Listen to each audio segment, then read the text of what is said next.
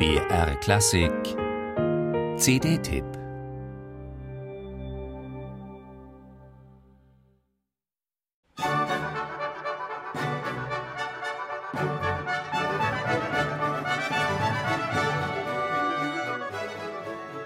Ob Johann Sebastian Bach sein Magnificat so umwerfend virtuos gehört hat, als er es 1723 in Leipzig mit seinen Thomanern als krönenden Abschluss seiner Weihnachtsmusik erstmals einer wahrscheinlich staunenden Gemeinde vorführte?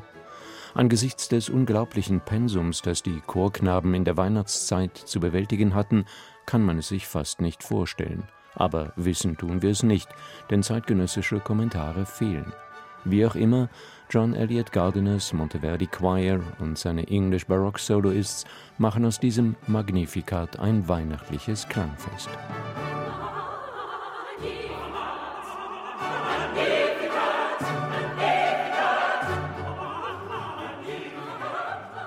Gardiner, der Bachs Magnificat vor einem Vierteljahrhundert schon einmal in der gängigen D-Dur-Version aufgenommen hat, entschied sich jetzt beim zweiten Anlauf für die ursprüngliche Fassung in S-Dur.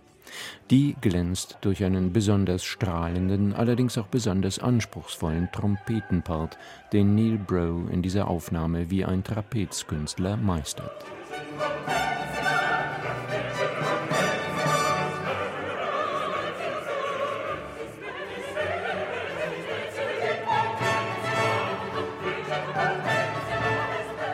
Noch interessanter sind die sogenannten Laudes, vier volksliedartige Hymnen, die Bach in der Originalfassung zwischen die lateinischen Verse schob, in der späteren Fassung aber gestrichen hat.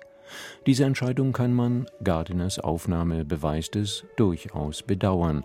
Als Weihnachtsmusik funktioniert die längere Originalfassung jedenfalls deutlich besser.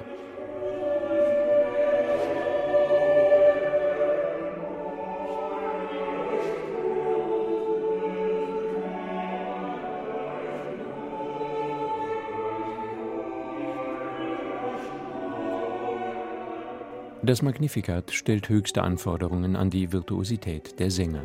Der Monteverdi Choir meistert sie wie selbstverständlich, eine schlicht großartige Aufnahme.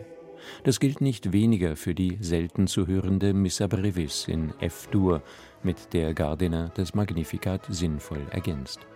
Es ist eine der vier lutherischen Messen Bachs, ein Werk, das Gardiners Meinung nach zu Unrecht vernachlässigt wird. Wer seine wunderbare Aufnahme hört, wird ihm sofort zustimmen.